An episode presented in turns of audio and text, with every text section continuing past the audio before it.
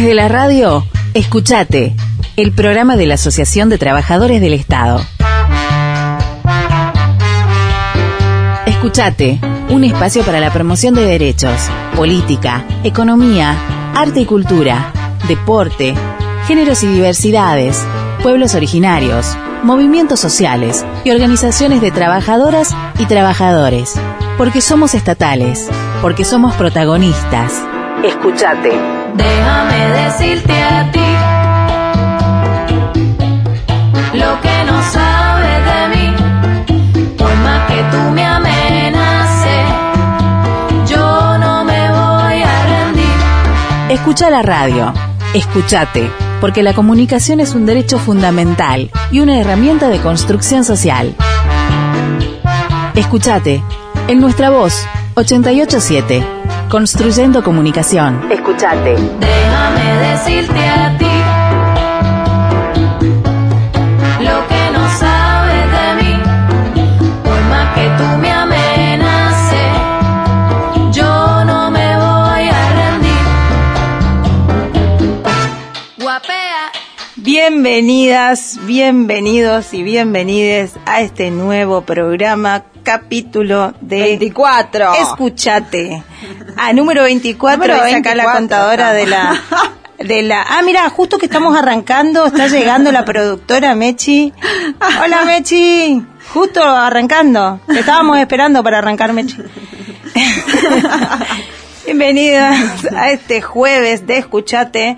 Programa ¿Por número nos 24. pueden El programa Dani? número- número 24 de Escuchate. El programa de la Asociación de Trabajadores del Estado. Asociación Trabajadores del Sí, sí, Estado. sacame el me de- reten. el de en, en Radio Nuestra Voz, acá en la 887 todos los jueves de 8 a 10 de la mañana y repetimos los sábados de 8 a 10 de la mañana. Nos pueden escuchar online en nuestravozchaco.com, tanto hoy como el sábado, ¿no es así? Todo, pa- perfecto. Las vías de comunicación, escuchate chaco.gmail.com y nos encuentran en Facebook, en Instagram y en Twitter como Atechaco, la página web oficial atechaco.org. ¿Qué programa tenemos hoy, compa? Bueno, ya la tenemos acá, que llegó tempranito a, a, lo- a los estudios, ¿viste cuando dicen así? A los estudios de nuestra voz de escuela. nuestra voz. Eh, la compañera Flavia Beltrán, ella es trabajadora del Laboratorio Central y estuvo participando en un encuentro nacional de trabajadores de salud, es decir, de todo el país, De por eso nacional. por eso es nacional. de trabajadores de salud afiliados y afiliadas a ATE. Eh, así que nos va a estar comentando eh, un montón de toda la info que, que trajo de ¿Qué allá. tema, no? No, es uno de los sectores que estuvo, bueno, Más. el sector más El afectado, sector, el sector más eh, activo durante la pandemia. Eh, bueno, el sector que contuvo realmente la pandemia, así que, eh, bueno, supongo que muchísimo. Supongo que viene buenas noticias entonces. No sé si buenas noticias, pero ya montón- no. bueno, Bueno, viste, pero estamos hablando de eh, bueno, está bien. Pero por lo menos nos con un diagnóstico general de, de de la, situación, de, sí, sí, sí. de las áreas de salud de- del Estado. También lo vamos a llamar a nuestro secretario general, Mario Bustamante, eh, que vamos a estar repasando con él el encuentro que tuvo con los secretarios generales de las provincias del NEA. eh, y que va a continuar porque van a ser eh, varios encuentros como este esta reactivación del- del- de la cuestión presencial también de los sindicatos. Eh, también vamos a hablar con él de todo el proceso que iniciamos de elecciones de delegados y delegadas Bien. en toda la provincia y eh, el proceso de formación y capacitación, es decir, toda la reactivación y la post pandemia, si se quiere decir post, digamos. Sí, se puede decir Diríamos post. post cuarentena estricta, en realidad, porque la pandemia no terminó. La pandemia no terminó. ¿no? Pero bueno, en este proceso de, de post-cuarentena estricta, vamos a llamarlo así, porque mi, mi literalidad no, no me permite de otra manera, Eh, y las capacitaciones que tenemos en el sindicato. También vamos a llamarlo al compañero Dante Chávez, delegado de PAMI. Eh, están en asamblea y están en plena también estado de organización y, y empezar a movilizar también adentro de eh, otro de los sectores bastante claves durante la pandemia, que es el PAMI, digamos. Bueno, nosotros también, compañera, podríamos decirlo, ¿no? Eh, nosotros también hoy, reactivamos. hoy hoy eh, luego de acá, para hablar en tiempos radiales, este vamos a estar eh, en una asamblea de trabajadoras y trabajadores de nuestro sector, que es la Subsecretaría de Comunicación del Gobierno Provincial, alias Prensa Gobierno.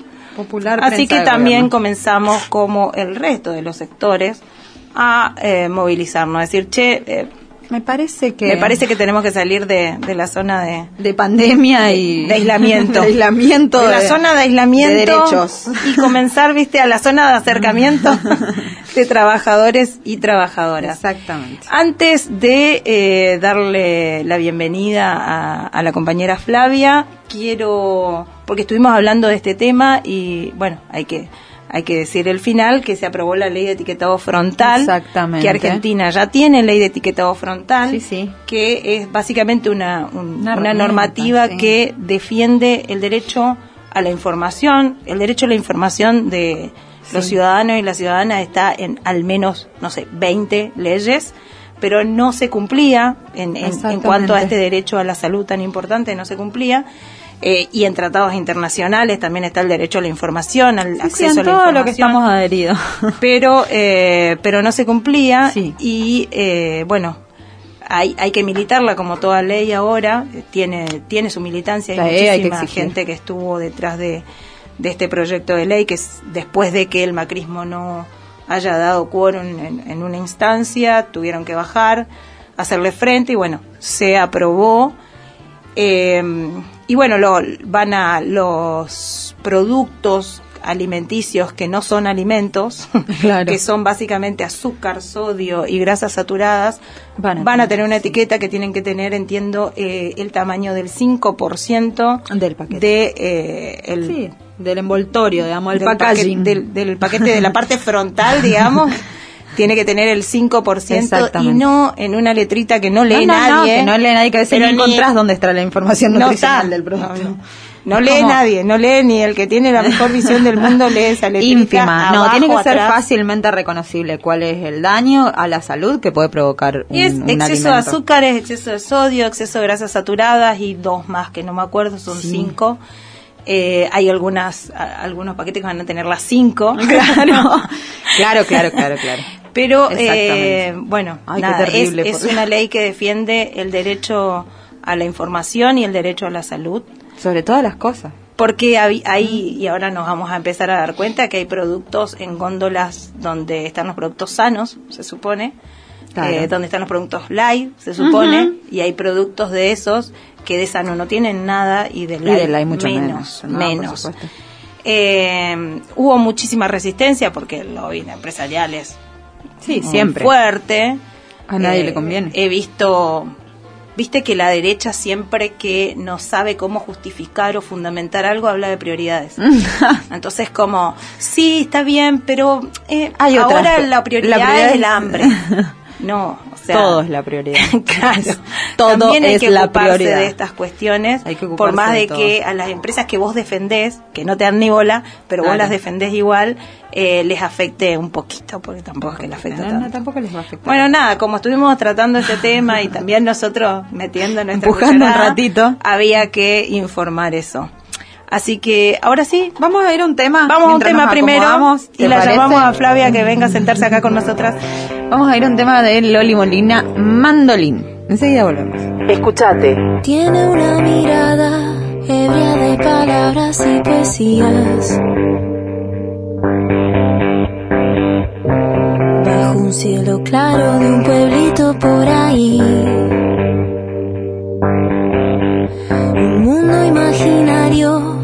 De ilusiones coloridas. Y el amor monta en su caballo y es feliz.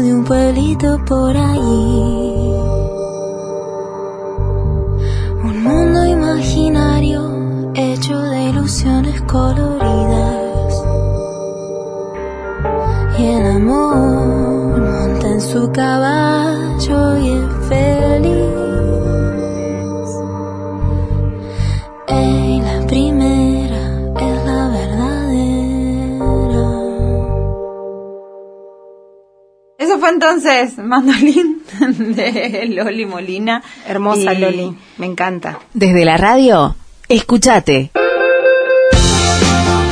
Escuchate. Somos estatales. Somos protagonistas. Escuchate. El programa de la Asociación de Trabajadores del Estado. Mírala, ya está acá. Tenemos acá, acá está está, sentada acá acá al lado nuestro. Sentada acá. La compañera Flavia Beltrán. Bienvenida, Flavia. Estuviste en el Encuentro Federal de Salud, eh, trabajadores y trabajadoras de ATE de todo el país, digamos, del sector sanitario. Buenas tardes, gracias por la invitación, chicas. ¿Cómo estamos? Eh, sí, la verdad es que, bueno, primero, para ubicarnos en el panorama, la Asociación de Trabajadores del Estado está en todo nuestro país, entonces, eh, Somos un montón. Somos tal Eso cual. no más queremos decir. por supuesto. Estamos Eh, rearmades. Nos unimos con los trabajadores de, los voy a nombrar, Mendoza, Salta, Jujuy, Misiones, Formosa, Tucumán, La Pampa, Rosario, Córdoba y obviamente eh, Chaco y estuvimos hablando de la situación de la salud y cómo, cómo cada trabajador de cada provincia... eh, ¿Cómo atravesaron la pandemia? Totalmente, hablando post pandemia, digamos, en- eh, no nos podíamos unir, así que ahora estábamos todos y, y lo, lo primero y principal era coincidir, digamos, para hablar de una paritaria nacional. Tenemos De la cuestión salarial, digamos. Totalmente, esto- todos coincidimos en que, en que el recurso humano es el que le, le- le puso frente en esta pandemia. Oh, por- le, puso, le puso la vida, digamos, puso porque muchos todo. compañeros y compañeras que quedaron ahí en el intento, Sí, muchísimos. sí. Creo que es uno de los sectores con más personas Pérdidas, fallecidas fue, durante la pandemia. fue fuerte la charla. Eh, la verdad es que, bueno, sí, eh, los compañeros de Salta, que tuvieron el mayor índice de, de muertes, porque obviamente vienen con una situación estructural eh, muy difícil. Eh, un dato importante, eh, que la mayoría de las provincias participaron en el comité de crisis, que se conformaba con Sí. profesionales y con, Que era el que iba tomando las decisiones a medida que se iban sucediendo las, cuest- las cosas, digamos, porque en la pandemia no estuvo preparado nada. Al principio fue como Sí, es cierto. más bien improvisar sobre Era todo muy lo que iba artesanal, pasando. Muy- Y- otra forma Era muy había, reactivo. ¿no? No, no. Claro, eh, estar todo el tiempo actualizando la información, porque nadie tenía información concreta en ese momento, entonces se iban tomando todas las decisiones. Y eh, era importante esta charla también, porque ahí no nos, dam- nos damos cuenta que Chaco no estuvo dentro del comité, y obviamente nosotros lo habíamos lo, lo habíamos pedido, lo habíamos Ah, no participó Chaco en el Chaco comité no de crisis. estuvo en la comité de- en el comité de crisis y bueno me pareció importante porque muchos de los trabajadores que estuvieron ahí pudieron acompañar a sus trabajadores y también tomar decisiones importantes con respecto a la pandemia con respecto a los elementos de protección Eh, al estar en esa comisión uno sabe cuánto recurso tiene y para cuántos trabajadores digamos así que bueno es un detalle Claro, no es, menor es una- un espacio de participación para los trabajadores y trabajadoras. Y no estuvo, no, no estuvieron trabajadores de salud de Chaco y si estuvieron funcionarios o no. Directamente la provincia no estuvo. No, esta, esta, la- nuestra comisión provincial eh, se armó de profesionales de renombre, eh, muy importante, obviamente había muchas decisiones, pero no estaban los sindicatos. Ajá. O sea, faltaba la representación del trabajador. trabajador, la Totalmente, sí. Bueno, eh, Flavia, antes de, de entrarnos Sí. específicamente en lo que fue el encuentro en sí, eh, lo que me gustaría preguntar, ¿fue el primer encuentro presencial de trabajadores y trabajadoras de la salud de sí, estos años? pandemia, sí. Bueno, eso, eh, porque la importancia no de eh, comenzar a tejer nuevamente esta red de contención y esta red de, de movimiento de trabajadores y trabajadoras, que es un sindicato, digamos, porque eh, somos eso, somos la unidad de trabajadores y trabajadoras de, de todo el país. Y entonces, esto, esto que te generó, digamos, la, porque viste que uno viene cargadísimo de esos encuentros, viene como mucha gana de cambiar todo, de hacer todo. De hacer todo, sí. es, co- es, es sumamente importante eh, nuestra participación en todos estos encuentros federales porque te, te recarga la energía que por ahí te, te desgasta, es el desgaste cotidiano que tenemos en esta militancia sindical, digamos. Totalmente renovando todos los votos. Totalmente. La verdad es como eh, encontrarnos eh, con compañeros que están pasando por la misma realidad y que a su vez plantean el hecho de luchar por estos derechos laborales, por, por obviamente eh, todos pasamos por las mismas situaciones en mayor y menor medida, pero sí eh, te, re- te renueva las fuerzas, porque, y, y es algo que planteé, si está escuchando el secretario general estaría bueno. Muy bien, va a escuchar, va a escuchar, escuchar, siempre está escuchando. Estaría bueno hacer. Ahora viene eh, también de paso. Totalmente, un, un encuentro regional, ¿por qué no? Acá en la provincia. Estaría bueno que los trabajadores empiecen a sentir eh, que ATE eh, está eh, para, para tomar decisiones, para contener, para acompañar. eh, Para movilizar y participar, ¿no? También en qué tipo de Estado queremos. Sí, porque, a ver, se tocaron muchísimos temas, pero, por ejemplo, a veces se habla de la violencia laboral, se habla de la violencia laboral y hablamos como algo eh, teórico. Y en realidad, si nosotros nos, nos ponemos a, a ver el día a día del trabajador de la salud, se habló también de que existen cuestiones reales en donde el, el trabajador, cuando está al final de su ya casi llegando a su jubilación, es muy probable que tenga situaciones de salud mental. El de la salud. Ah, mirá. Y, Hay como es algo real, digamos, sí, digamos. sí hay indicadores. Entonces, bueno, empecemos a hablar de esto, empecemos Claro. a hablar de, de, de la contención. ¿Por qué no tenemos una contención o, o un equipo de, mm, de, de trabajadores donde obviamente tenemos el recurso en la salud pública y por qué no tenemos psicológica. ¿Por qué no tenemos números reales de trabajadores que pasan por eh, dolencias mentales. Mm. ¿Por qué no lo, lo empecemos Porque a no es una política de Estado. Si fuese una política de Estado, habría estadísticas, claramente. ¿Qué te, ¿Qué te puedo decir? Yo con respecto a eso te digo, nosotros tenemos hoy en día un ministerio que adhiere a la ley de salud mental, que adhiere a... mm, que tiene perspectiva de género, Sí, sí. la- la- no sé si un ministerio, pero sí una ministra, al menos. Empezando Al menos por ahí. La, la salvamos a- a, Caro Centeno, quienes militamos con ella en su momento. Claramente. Sabemos que es una compañera con perspectiva de género y humanista. Eso, Exacto. entonces empecemos con eso. Tenemos, tenemos las leyes, apliquemos, apliquemos porque eh, hay falencias en todo el sistema. Entonces que ya se convierta. Nosotros empezamos a trabajar ahora con la subsecretaría de entornos, perdón, de- Sí. con la subsecretaría de Vitel. eh, el hecho de abrir, la, como estamos en dirección del laboratorio, abrir y darle acceso a las personas que van a hacer eh, el tratamiento de hormonización. Qué importante eso. Y tenemos que dejarlo por escrito. Y no tenemos que... Son las personas transgénero. Claro, Sí. Claro. Eh, ¿por Sí, se no? está trae un laboratorio, hay un hay una oficina específica para la atención a eh, personas trans, transgéneros en el Hospital Perrando. Tenemos eh, un consultorio en Las Lomitas, consultorio amigo, y otro en el Hospital Perrando. Y tenemos ahora dos profesionales que realizan el tratamiento de hormonización. A su vez, los laboratorios que hacen el, diagnóstico específico lo hace el laboratorio Cabin, pero a su vez, ¿por qué eh, no también hacer una capacitación en el hospital central, en donde la gente que recibe al paciente pueda tener un- una contención, digamos, para porque lleva lleva toda una entrevista, digamos, ese Claro. cuerpo va a pasar por cambios hormonales. Sí, de hecho el- los médicos, porque la carrera de medicina no prepara profesionales para cuerpos eh, no binarios. No.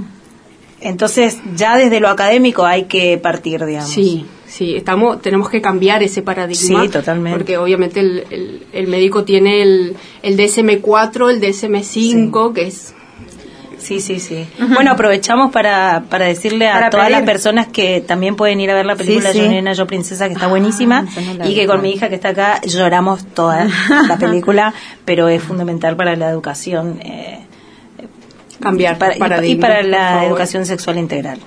Sí, por favor. Ya que estamos hablando del tema, eh, importante. Esa película la deberían pasar en todos los colegios secundarios. Y Sex Education. También Sí, vamos a sex education también es una cosa impresionante. Bien. Así que bueno. Así que viniste con un montón de propuestas también. Estás proponiendo, a ver, estás proponiendo una encuesta, sí, puede decir encuesta, Encuesta. para tener un diagnóstico aproximado de eh, la situación de salud mental dentro del sistema de salud pública. Yo lo podría ampliar a todos, digamos, porque la verdad es que por lo menos desde el sindicato acompañamos muchísimo.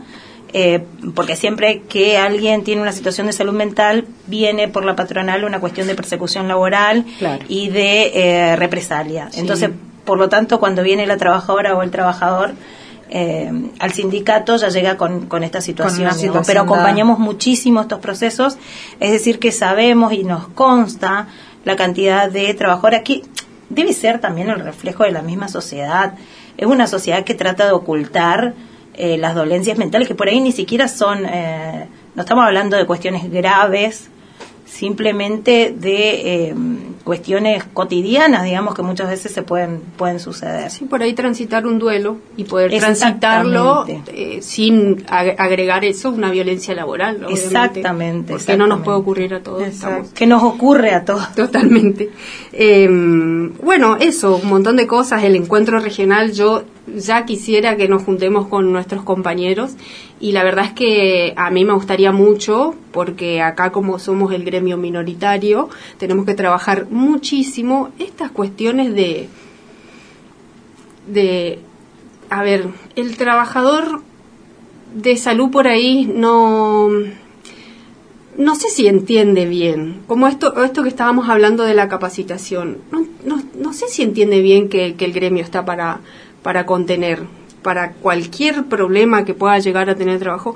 o, o a veces desde Están acostumbrados a la lógica del gremio mayoritario, decís vos, de eh, nada, simplemente que baja línea de tal día, tal hora, tal cosa y chau, digamos. Es que Es decir, la lógica de la participación del trabajador, de ir, del trabajador participar activamente es el es la cuestión que no que es difícil de, de hacer entender. Pero bueno, vamos a, a seguir hablando de esto en el próximo En el próximo bloque nos vamos a una pausa comercial y enseguida volvemos.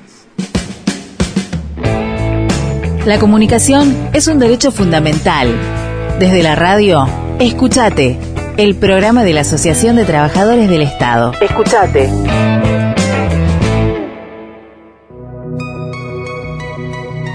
Transmite LRH 341. Nuestra voz. Nuestra voz. 88.7. En Colón 276. Resistencia, Chaco, Argentina. Nuestra voz. Construyendo. Construyendo comunicación. Escúchate. Tenés voz. Porque mi trabajo son tus derechos. Escúchate, el programa de la Asociación de Trabajadores del Estado. Bloque número 2 de Escuchate, el programa de la Asociación Trabajadores del Estado. Acá en Radio Nuestra Voz en la 88.7. Ay, casi ojos, si me calmo. Ya. Casi se me traba todo. En la 88.7 de 8 a 10 de la mañana todos los jueves y los sábados repetimos de 8 a 10 de la mañana. En nuestra voz chaco.com nos pueden escuchar online. Las vías de comunicación son escuchatechaco.gmail.com en redes, en Facebook, en Instagram y en Twitter nos pueden encontrar como Atechaco y la página web oficial atechaco.org. Seguimos con Flavia, compa. Sí, acá con Flavia estamos organizando el encuentro regional. Ya estamos de- organizando el Ya encuentro estamos organizando, ya está, ya es un hecho. Ya sale un flyer en media hora. En media hora sale el flyer. Termina el programa y mandamos flyer a del todos. encuentro regional de trabajadores de la De salud. trabajadoras de la salud. De regional, entonces. Chaco, Lo hacemos Corrientes, regional. Formosa. Formosa. Sí, sí, sí, sí. sí. Misiones. Ya, ya. ¿Qué más? No, listo. Chaco Corrientes, Formosa y Misiones. Sí, Listo. sí, sí, con sede acá, con sede acá en el Chaco. Con por sede- supuesto. Con sede en el Chaco. Eh, no sé qué es lo que... Vos ya, vos ya tenés una idea planeada, así me parece que ya está. La cocinaste toda. No sé, soberanía sanitaria. ¿Por qué no proponer y- La amo, la amo. el Estado, viste, que tiene injerencia en todo lo que sea nuestra salud? Entonces, ¿por, por qué no hablar también del sistema sanitario privado? Sí. Y tenemos un, un sistema sanitario mixto, entonces Sí, sí. empecemos a poner sobre la mesa esos temas. Eh, en la pandemia se notó muchísimo porque el Estado fue el que estaba presente, digamos, nuestro ministerio. eso. Veníamos de eh, un ministerio devastado, ahora nuestro ministerio tomaba las decisiones. Veníamos, sí, veníamos de un gobierno que no tenía que Ministerio no de Salud claro. Pública. Totalmente, eso Mirá si nos agarraba la pandemia con ese gobierno. importa. Por favor, por yo creo que nadie Ministerio de en Salud este Pública. no no no en, en- en este caso yo agarro la premisa esa de que no hay que pensar en lo que hubiera sido porque si nos ponemos a pensar en lo que hubiera sido chicos no estoy- No, no, bueno, pero pasa que esos Terrible. eran después lo- los principales paladines de la salud pública. Ay, sí Igual, de con todas las vacunas guardadas. Con las vacunas guardadas, sí. sí con las. Cunitas quemadas y los medicamentos vencidos y un montón de cosas Así que bueno, está bueno, está bueno que, que- que nos acordemos de eso, que tengamos memoria, porque bueno, tenemos mucho para trabajar, pero sí se hicieron un montón de cosas. Todos coincidimos en que los números de nuestro país eh, estaban, eh, si nosotros comparamos con otros países que presumen de No, sus no, recursos, subimos. La sacamos favor. barata, digamos, diríamos, dirían en mi barrio. La sacaste, La barata. sacaste barata. Y los que estaban ahí al frente eran los trabajadores de la salud. Sí, que fueron los más desgastados también. Hablaron de eso, de las pérdidas de compañeros, compañeras. Y, y muchos muchos se pusieron de líder en su en sus espacios de trabajo y sabían que, que era una realidad de que a veces teníamos recursos y a veces no, entonces se enfrentaron con eso y es, es momento, digamos, también se planteó que era el momento de empezar a discutir entonces la mejora salarial. ¿Por qué no? Se, se puso todo... eh, todos los ingresos o, o hasta otros ministerios pusieron sus ingresos para mejorarlo, para poner hospitales, como tenemos acá, Sí, sí, como sí. tenemos en Corrientes, eh, para instalar camas, para las internaciones, los respiradores, qué importante los respiradores. eh, que se fabricaron en nuestro país. Así sí, que, sí, hubo una inversión eh, destacada en cuanto al resto de los recursos, digamos, eh, infraestructura, eh, insumos. Lo que faltó es la inversión destacada en cuanto al recu- para el recurso humano, que fue el que realmente le, era el que estaba enfrente de todo, porque un, e- un edificio espectacular montado con todos los insumos, sin trabajadores y trabajadoras, no vale nada, no te va a sanar a nadie, digamos. Totalmente. Entonces pongamos eso en la mesa ahora y empezamos a discutir. Obviamente en todas las provincias se habló de la precarización. No, no, no es, no es nuestra provincia la única No, que, es- No, que por tiene trabajadores Es la bandera principal de, de ATE también. sí. un abanico gigante de trabajadores en diferentes situaciones, o sea, una diversidad de trabajadores a lo mejor con las mismas, con, con la misma, con, con un mismo título, pero a lo mejor de, Sí, sí, la situación de revista recambia, de- de Diversa, becas, totalmente. programas, eh, contratos. Entonces, bueno, lo primero es eliminar la precarización. Lo segundo, carrera sanitaria. eh, y bueno, que nosotros tenemos acá una ley de carrera sanitaria desde el 2015. que no se aplica. Desde el 2015, o sea, se, se entiende que se va a volver a hablar desde la, de la carrera nuevamente porque se necesita el recurso que lo tiene que plantear obviamente economía, economía. Así que bueno, qué bueno que nos podamos juntar con Corrientes, con Formosa, con y bueno, y, y poner esto en la mesa, digamos, o sea, es, es ahora, es ahora. Eh, Totalmente, es el momento para, para eh, darle mayor participación a los trabajadores y trabajadoras que demostraron estar a la altura de, de las circunstancias y que los trabajadores y trabajadoras se apropien del Estado, se apropien de sus espacios de trabajo y planteen, porque son quienes saben más que nadie qué es lo que hace falta, qué políticas se, ne- se necesitan, eh, bueno, hace, qué, qué es lo que hace falta para mejorar el servicio, digamos. Claro. Y es el momento porque tenemos un, un gobierno popular que, que, que inicia, inicia una conversación con el sindicato, con ATE, y, y por supuesto que tenemos que preparar todo este trabajo para poder presentar algo, una, una buena propuesta, digamos, porque ATE quiere presentar su propuesta para sus trabajadores, así que, bueno, eso más o menos fue de lo que se habló, de, de todo sí, un sí, poco. veo, veo que eh, resultó bastante movilizador y se habló de, de todos los puntos. No sé si quedaron en otro encuentro o quedaron en que, que, que se, se- se hará un documento con todo, cómo es el cierre de toda esta jornada, digamos. ¿Cuál, sería el paso siguiente? el encuentro regional. El Mm. encuentro regional y una comunicación muy fluida para empezar a trabajar con, con la gente que esté que esté interesada y tenga una propuesta, sobre todo se va a bajar material, eh, se- se- ya empieza esta conversación, digamos, o sea, ellos están a contrarreloj y, y quieren trabajarlo cuanto antes. Ellos, cuando te cuando decís ellos, ¿a quién te refieres? A nuestros referentes nacionales. De, Ah, a los referentes nacionales de ATE. sí. Sí, sí, ellos eh, si- siempre están a contrarreloj. A todos los encuentros que vamos siempre venimos Siempre con un montón de tareas. Sí, sí.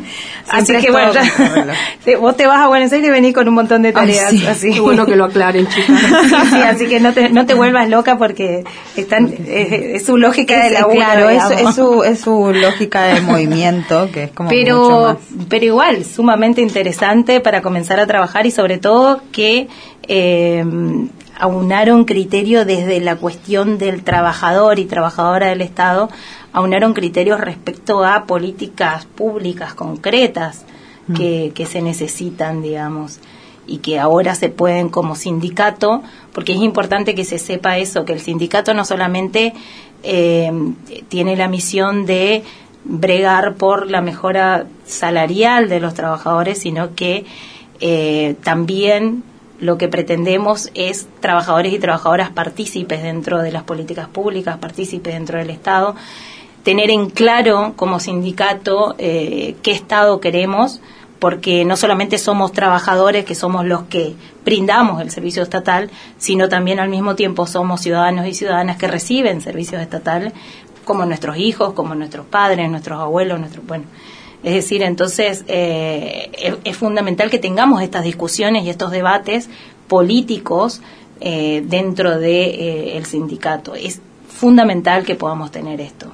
Totalmente, que podamos tomar decisiones, ¿no? que, Que podamos sí, que y, y militarlas, tener idea, decir, para yo para la salud pública necesito esto y, y es lo que también tenemos que y de alguna manera acá en este programa de radio insistimos siempre, ¿no?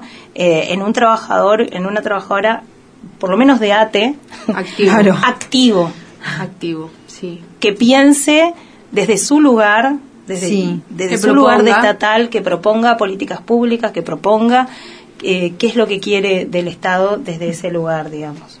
Eh, vamos mucho más allá de una cuestión eh, salarial, porque sabemos que nuestra calidad de vida depende de nuestro salario, depende de la dignidad laboral que tengamos, pero también depende del Estado que tenemos. Sí. Entonces, eh, esos son los debates enormes que nos debemos y que muchísimas veces no, no nos damos el espacio y el lugar como trabajadores y trabajadoras. Es difícil porque acá en el norte sobre todo eh, hay como una cuestión, viste, reacia a, no, bueno, pero eso es política, eso... Sí, bienvenidos y bienvenidas. La actividad sindical es política Sí. no es partidaria, pero es una actividad netamente política. Y, y en eso, a eso invitamos, a que la pensemos en conjunto. Una decisión laboral es política, digamos. Claramente, todo es política. Sí, totalmente. El apolítico es, es el sujeto más... eh, No existe, no el, existe. el apolítico es el sujeto que Sí, más le sirve ironía, a la política. ironía, sí. Claro. Sí. porque es el, es el producto de lo que de lo que pretenden la, la política digamos entonces eh, a lo que voy es vos hoy en, en fuera de, de aire me comentabas también esto no de decir bueno lo difícil que es empezar a movilizar a los compañeros a, a, a que se movilicen ahora tenés te venís con una tarea de un encuentro regional y tenés que movilizar a tus compañeros en ese sí, sentido Sí, sí, sí.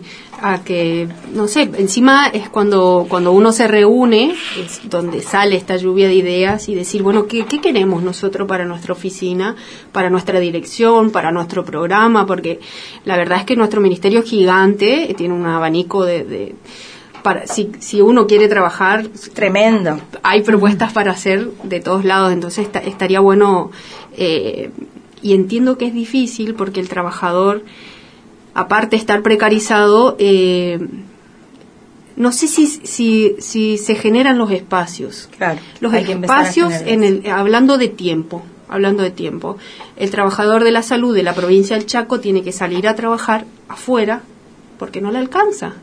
Entonces, ¿en, en qué lugar, en, en qué momento se va a poner a repensar cómo mejorar su espacio laboral? Claro. Y bueno, Y lleno de frustraciones, porque muchas veces vos decís, no puedo lograr que me pongan un dispenser de agua en, en la oficina, ¿qué me voy a poner a pelear por hacer una estadística? ¿entendés? Totalmente, totalmente. Sí. Lleno de frustraciones, pero bueno, eh, quiero decirles que todos, absolutamente todas las conquistas y todos los los derechos adquiridos que tenemos como trabajadores en algún momento para alguien fueron impensados, pero bueno, alguien por suerte, otro grupo de personas eh, creyeron en ese derecho y fueron irreverentes a la, a la autoridad de turno y bueno, siguieron adelante, digamos. totalmente, sí, en, en colectivo. En colectivo. en nuestro colectivo en salud pública. unidad, organización y lucha eh, es el lema que, ten- que tenemos como trabajadores y trabajadoras de ATE y es la única respuesta, es la única respuesta. Es la Sí. única forma. Si no estamos todos unidos, es como. No hay forma. ¿Qué haríamos sin la organización, No, no, chicas? si no nos organizamos, no hay forma. o sea, no. Unidad, organización y lucha y entender, eh, bueno, estamos en este momento estamos hablando como tres trabajadoras del Estado Claro. que estamos Nos pasando más o menos por la misma sí, situación. Nos estamos poniendo en nuestra propia piel, digamos. Claramente, eh, y entender que es el trabajador, el compañero, la compañera que está al lado, el que va a estar los próximos 30 años al lado tuyo, y no ese eh, jefe o jefa de turno político. Entonces, si te querés acomodar con alguien para, para pasarla mejor, acomodate con el que tenés al lado, con el compañero y compañera, porque si no vas a tener que vivir lamiendo botas, y no te van a dar ni mierda encima. Entonces, eh, claro, yo siempre digo, el, el gran obstáculo que tenemos es la, es la falta de conciencia de clases. Sí. Eh, porque la verdad somos mayoría. Eh, si nos unimos, ganamos por goleada. El Es que problema es que no nos unimos. Eso.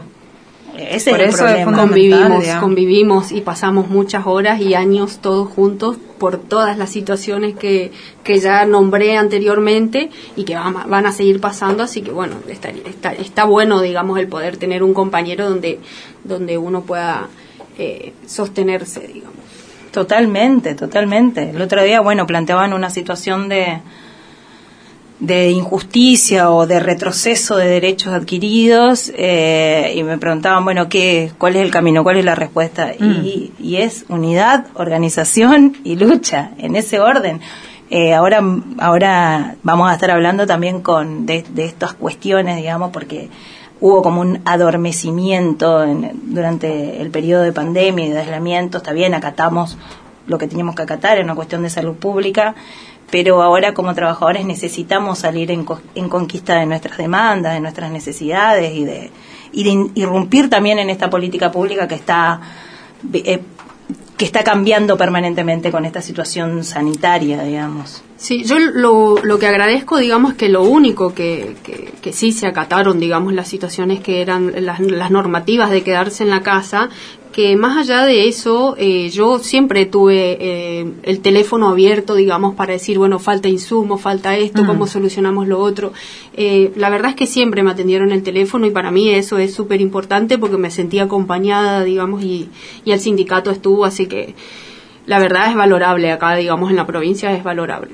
Sí, nosotros como, eh, como sindicato también tenemos este, estamos en esta nueva etapa, digamos, porque en la etapa de pandemia teníamos que eh, contener todos los focos eh, de incendio, porque habían focos de incendio. El- el- al principio, eh, salud se estaba incendiando más o menos. Bueno, sí. Eh, habían, claro, en, en diferentes sectores habían problemáticas diferentes y el abordaje como sindicato debería ser diferente porque eh, no nos permitían un montón de herramientas, la pandemia no nos permitía un montón de herramientas de lucha No, no, que teníamos antes, digamos, entonces era como, bueno, una creatividad nueva, pero eh, ahora estamos en otra etapa y repensarnos como sindicato en esta nueva etapa del mundo, porque el mundo está en una nueva etapa. Sí, Eh, sí, sí. Entonces, bueno, repensarnos y, bueno, repensarnos como trabajadores y trabajadoras también en esto. Y no dejemos hablar de salario. y no dejar de hablar de salario, por supuesto. Es como la, la- igual, es como la premisa fundamental, digamos. No, y la estabilidad laboral, es decir, el derecho, El derecho. vulnerado de tantos trabajadores y trabajadoras que, que no tienen jubilación, que no tienen eh, obra social, que no tienen riesgo de vida, nada. Yo lo que pienso, ¿no? Es que traslademos estos lineamientos positivos, estas normas, estas leyes, o sea, de- dejemos de hablar de precarización laboral en la provincia. O sea, si en, si en, si en, si nuestro presidente está hablando o, de una paritaria en, en capital, y bueno, y acá en la provincia tiene que estar sucediendo también lo mismo. Entonces, eh, hablemos con nuestras autoridades y hablemos con nuestros compañeros de, del NEA, digamos, de, de lo mismo, de lo mismo, De la, cari- de la paritaria, de la carrera sanitaria. de los salarios, Bueno, sí, los salarios están dentro. sí, paritaria, perdón. Pero sí insistir con el pase a planta de todos los trabajadores y trabajadoras que quedaron afuera y que muchos de ellos, por ejemplo, tenemos en salud el, el programa experto. ¿Cuántos son? Como 300 creo que son. No, no, no, no, son mil y pico, son mil y pico. Más de mil. Son Más, de, mil trabajadores que trabajaron Sí. intensamente Que durante la hace- pandemia Sí, que están hace 12 años en el la sistema de salud. Y, no, y creo que no llegan a 20 mil pesos de sueldo de bolsillo. Un sueldo mínimo vital y móvil, que es el 100% que se pidió hace poco. Claro, porque era el 80 antes. Sí, llegó 70, 80. Y bueno, Mm. quiero quiero ahí, como tirar una info porque hay un camino Info, donde, info. Por favor. donde ya está pidieron se pidieron la- las carpetas de los compañeros para hablar de contrato de servicio Bien. un contrato de servicio específicamente para el programa experto, en donde se va a tener en cuenta eh, la, la antigüedad y eh, el- el- la capacitación que tenga este personal. Según tengo entendido, va a ser por tramos, no va a pasar la totalidad, así que bueno, eso estamos estaremos discutiendo después con nuestra señora ministra.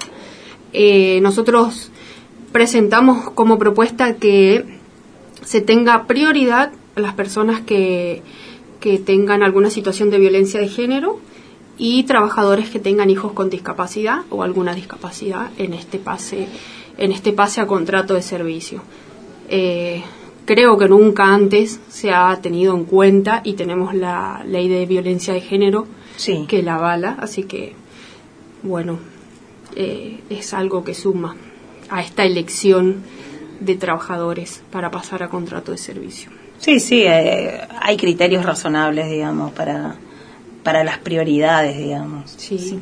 Siempre y cuando haya también eh, alguna decisión política de que haya un proceso de regularizar a todos eh, por tramos, digamos. Si no, no estaríamos hablando de, de prioridades, ¿no? Claramente.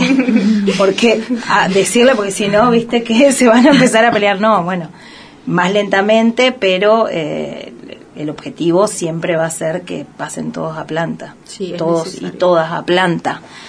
Bueno, Flavia, no sé Nos de qué más extendimos, podemos nos hablar, nos extendimos. extendimos un poquito. Bueno, pero está bien, es necesario porque es un ámbito en el que pasaron y pasan muchas cosas y entender que, que hay que organizarse y que hay que, nada, con miras a lo que es este, como decía Andrea, posencierro, digamos, o un poco, una pandemia un poco más eh, liviana, es, es necesario, es importante. Y hay que hacerlo como trabajadores y trabajadoras. Y si no en tenemos cada una de salud, las áreas. No, no, está, lo Si no hay salud, no hay calidad de vida. Así que, bueno, que es lo, Muchísimas gracias por estar acá contándonos todo esto que nos contaste. y eh, te esperamos después para que nos comentes bien la organización del encuentro regional. yo le voy comentando, chicas. Dale, Muchas gracias. Organizamos el encuentro regional entonces. Nosotros nos Nosotras- vamos a una pausa con el plan de la mariposa de El Riesgo. Versión acústica, me parece.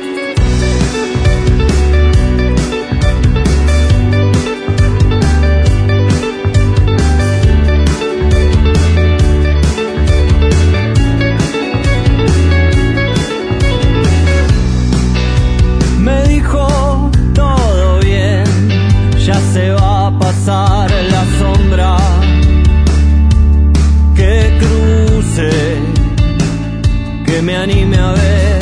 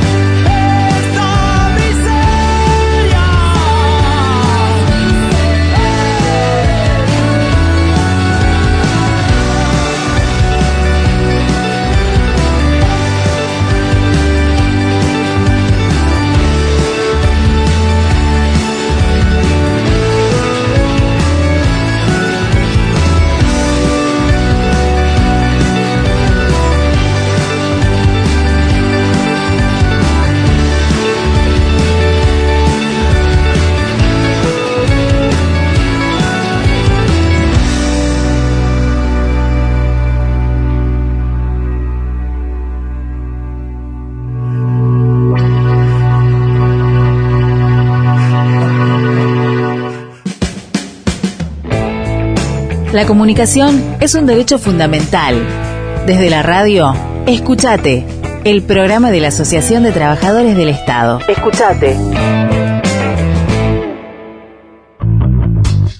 LRH 341. Nuestra voz. Nuestra voz, 88.7. Nuestra voz. Un espacio creado para fomentar la capacitación en los medios regionales. Nuestra voz. Construyendo. Construyendo comunicación. Escúchate. Tenés voz. Porque mi trabajo son tus derechos. Escúchate, el programa de la Asociación de Trabajadores del Estado. Tercer bloque de Escuchate, el programa de la Asociación Trabajadores del Estado en Radio Nuestra Voz, aquí en la 887 en nuestravozchaco.com. Nos pueden escuchar online las vías de comunicación. Escuchate chaco.gmail.com en redes. Nos encontramos en Facebook, en Instagram y en Twitter como atechaco. La página web atechaco.org. ¿Qué tenemos, compañera? Chino, tenemos TikTok. ¿Viste que, No tenemos TikTok. ¿Viste que el gobernador No. se abrió TikTok ahora? El gobernador Subió a las redes que se abrió ¿Cómo TikTok. ¿Para qué? No sé, ¿será que subirá bailes, ese tipo de cosas? Videitos No sé, como no los que sé. ya nos tiene acostumbrados eh, en Ay, campaña. ay, ay. Debe ser para ese tipo de cosas, nada, nada de gestión de gobierno, No, claramente, no, por supuesto, ¿no? por supuesto que no. Bueno, eh, lo tenemos, lo tenemos del otro lado, eh, esperándonos. Esperando. Al secretario general de nuestra organización sindical, Mario, Mario. Mario Bustamante. Bienvenido una vez más, Marito, ¿cómo estás? ¿Cómo están ustedes? Gracias nuevamente por, por convocarme. no, hacé de cuenta que es tu espacio, Mario. Bueno, bueno, bueno, muy amable. Eh, bueno, después de dos años de pandemia, de cuarentena estricta, de estar eh, tratando de contener la situación en todos los focos de incendio que hubo también en el Estado, que fue el protagonista en, este, en esta pandemia por COVID, eh, bueno, el sindicato comienza a retomar nuevamente eh, la senda sindical eh, más pura, digamos, y eh, hubo una reunión de secretarios generales del NEA, ¿no es cierto? Sí, este, bueno, a partir un poco de la de esto que vos estás planteando, digamos, una como una especie de pre eh, post pandemia, ¿no? Pongámosle un nombre si queremos a esta etapa, Ponele. pero con esta necesidad de, de empezar a ver ya las cuestiones más de mediano y largo plazo, ¿no?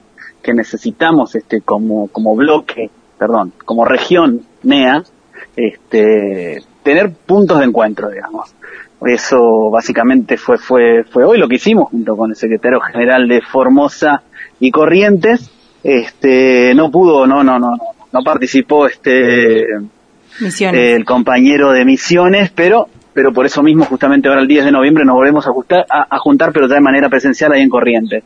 Eh, pero ya fuimos tiro- tirando ejes, ¿no? Este, que tiene mucho que ver con lo que viene, ¿no? Con, con una, con, la- con las elecciones del CTA Sí. ¿eh? del año que viene, estamos ya próximos a, a eso, la necesidad, bueno, de integrarnos, de, de- de- de entender que, que, que, que- que podemos fortalecer aún más esa herramienta, ¿no es cierto?, de, de, de- de- de política, que no, que no solamente incluye nuestros sindicatos, sino un montón de sindicatos que, que, que, que necesitan ese paraguas, ¿no es cierto?, esa, central para poder, bueno, este, traccionar sindicalmente.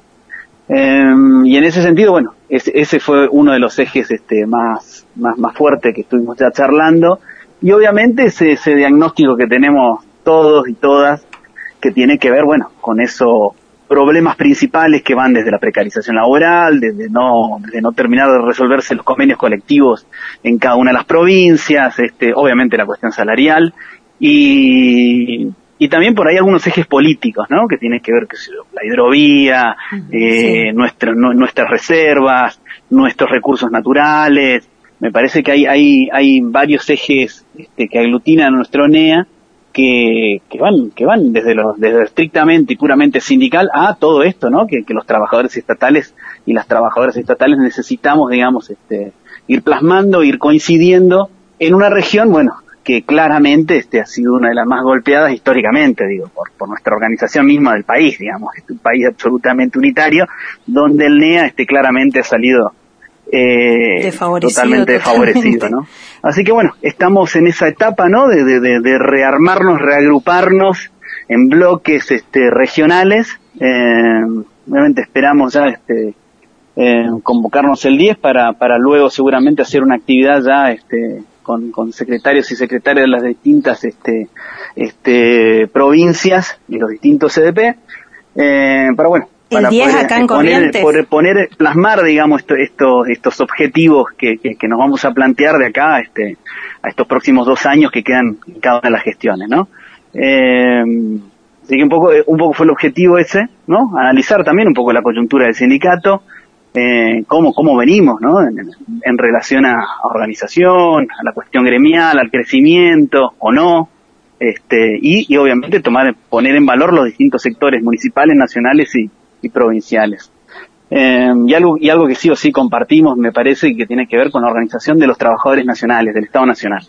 Eh, ya que bueno, ya que Senasa, INTA, Agricultura Familiar, qué sé yo, este, AMI, sí. ANAC, este, se distribuyen en nuestro ONEA también y, y- y forman parte luego, bueno, de estructuras nacionales eh, que necesitan también este, ser escuchadas, este, construir poder y sobre todo construir mayor organización en esos espacios.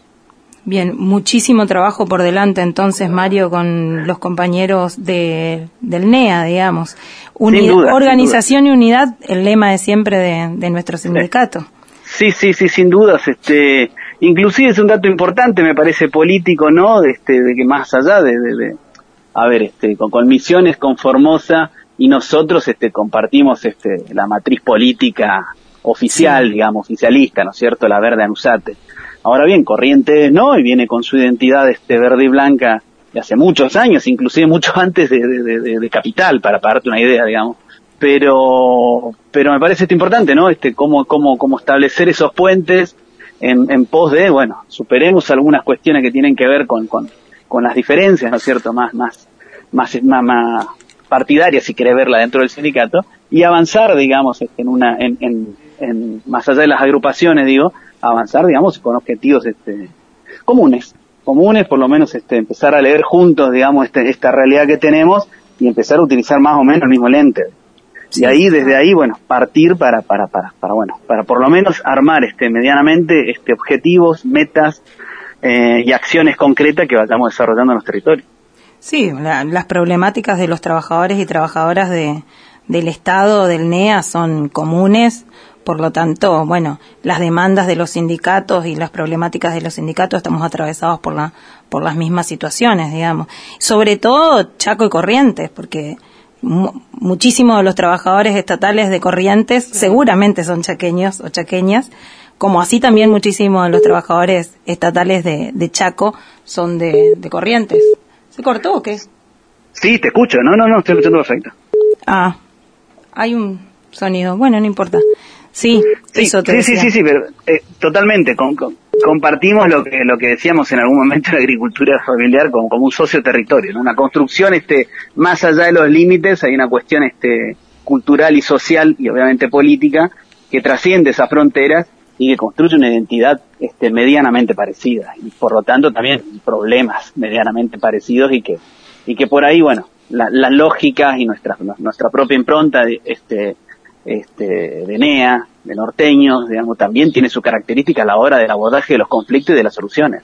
Entonces, por ahí es- esa compartida que no la tenemos hace, hace bastante tiempo, eh, y sobre todo con un, con un, con un ATE este, en todo el país, eh, pero que necesita una identidad fuerte en el NEA.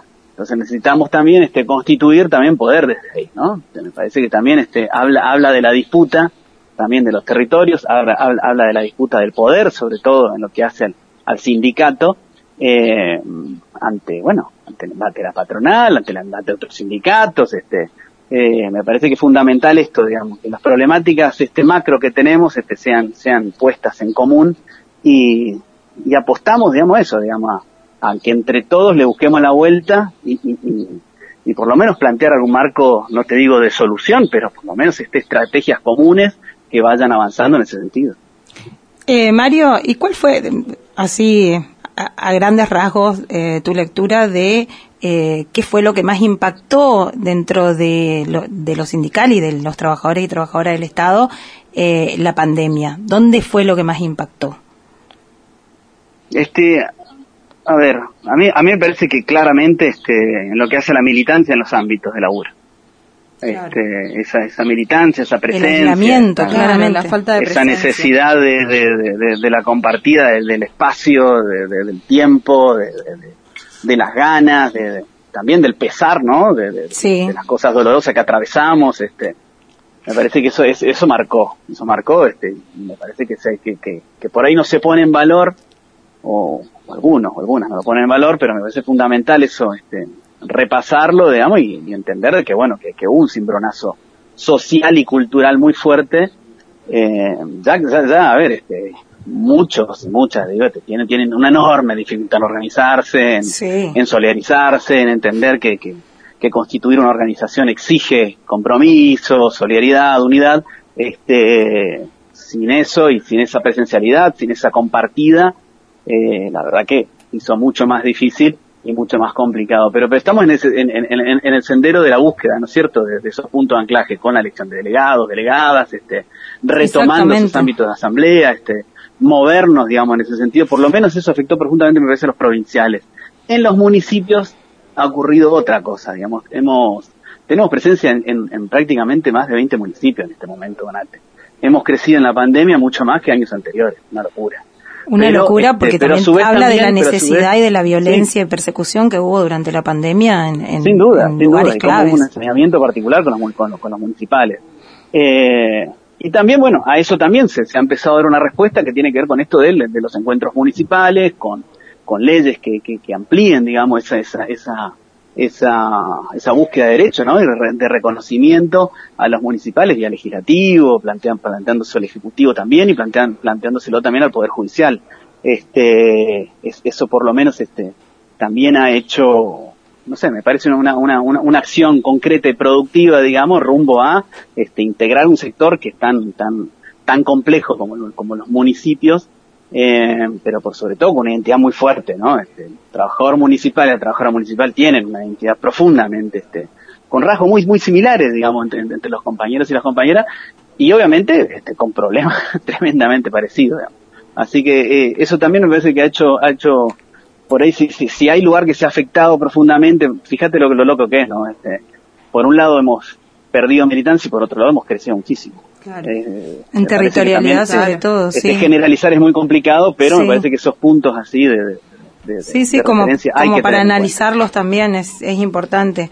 Vos sabés Sin que, eh, bueno, sabés que yo edito muchas notas de, go- de funcionarios y funcionarias y no paran de repetir la frase al tiempo de pandemia le sucede el tiempo de el tiempo de recuperación.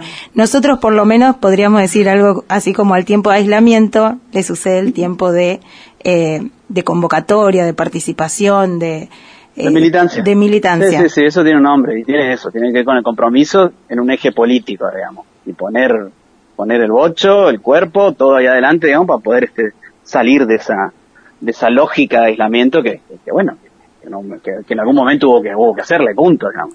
Sí, sí, Este, fue ahora- necesaria por una cuestión de salud, pero ahora es necesaria también por una cuestión de eh, dignidad laboral también. Sin duda, sin duda. Este, nosotros, in- inclusive en el hecho de la convocatoria, hicimos una convocatoria a 16 sectores distintos en la provincia, sin terminar todo, nos falta todavía este, ir, vamos rumbo allá a los finales de noviembre, principios de diciembre, con, con otro siguiente grupo, digamos, grande de... de Elección de delegados y delegadas, Pero, decís. Claro, o sea, este, de los cuales, bueno, de los cuales varias elecciones no la pudimos concretar, digamos, por esta falta de, justamente. En de- mi sector, de- por ejemplo, en prensa gobierno todavía no se pudo no se pudo concretar y bueno, ahora tenemos el jueves, que sería hoy, hoy Sí. tenemos una A las 14. una Mañana, asamblea claro, para, bueno, para empezar a, a movilizar también. Sí, Eh, fundamental, digo, me parece este, esto- es, eso habla a las claras, ¿no? De, de, esta... Bueno, se plantea todo en función de una necesidad. ¿Por qué estamos en un sindicato y por qué necesitamos, viste? Este, ¿Y qué es lo que necesitamos hacer? Y bueno, necesitamos elegir delegados, plantear los problemas y tener voz y, y acción concreta, digamos, organizada. Bueno, entonces vamos por eso. Este, me parece que ese mecanismo es el que está ahí, este, que hay que apretarlo más, digamos. Eso, Totalmente, Hay que forzarlo, hay que, hay que lograr que se dé, este, con, con, con, con el mayor amor y pasión y el arte en la cabeza puesto al servicio de eso, pero hay que hacerlo, digamos. Así que no, no, no, no, no, no, no nos podemos permitir, digamos, este, seguir, digamos, en una especie así de, de relajamiento, este. Sí, hay que salir, en de la- hay que salir del, del lugar de confort. Sí, Salir sí, del lugar de confort de trabajadores y trabajadoras lo- que también ayudó muchísimo la pandemia y la cuarentena, pero eh, es momento de comenzar a, a pensar en bueno en nuestras necesidades y, y las demandas, los derechos, salir a conquistar más derechos y sobre todo a, a retener los derechos conquistados también, porque la, la pandemia arrasó bastante con los derechos ya conquistados y los trabajadores y trabajadoras tenemos que saber que los derechos se conquistan y después se tienen que defender. Sí, seguro. Y también pensar, digamos, este, cuestiones que no venían pensándolas, ¿no? Que, o, que quedaron ahí en el freezer, digamos. La formación del equipo, la formación del Consejo Ejecutivo Provincial, de los compañeros y las compañeras. Vamos, vamos a realizar un taller de formación de dos días, una jornada de dos días junto con el equipo nacional de formación, ahora el 11 y el 12 de noviembre, donde, donde bueno, donde planteamos claramente, digamos, qué Estado queremos, este, los distintos modelos de Estado, obviamente, eh, y herramientas concretas, digo, para la, para, para la potenciar, digamos, las actividades de secretarías que vienen laburando y algunas que no, digamos. Entonces, bueno, cómo plantearnos en este marco pospandémico también, este, eso, ¿no? Una, una, una formación a conciencia, eh, con el compromiso, obviamente, de darle, de darle, de darle mayor energía a eso que necesitamos, que justamente esta organización que, que, y esa militancia que es fundamental para, para, bueno, para alimentar esto que necesitamos, que es la herramienta fundamental a la hora de transformar algo. Sí, eh, hace poco la Escuela de Formación Libertario Ferrari de, de ATE cumplió 50 años, Sí. así que, eh, bueno, es clave la formación dentro de, de, nuestra, de nuestra entidad sindical. Sí. Claramente es, Sí, sí, es sí, uno debe de ser un proceso continuo. Sí, sí, sí, sí.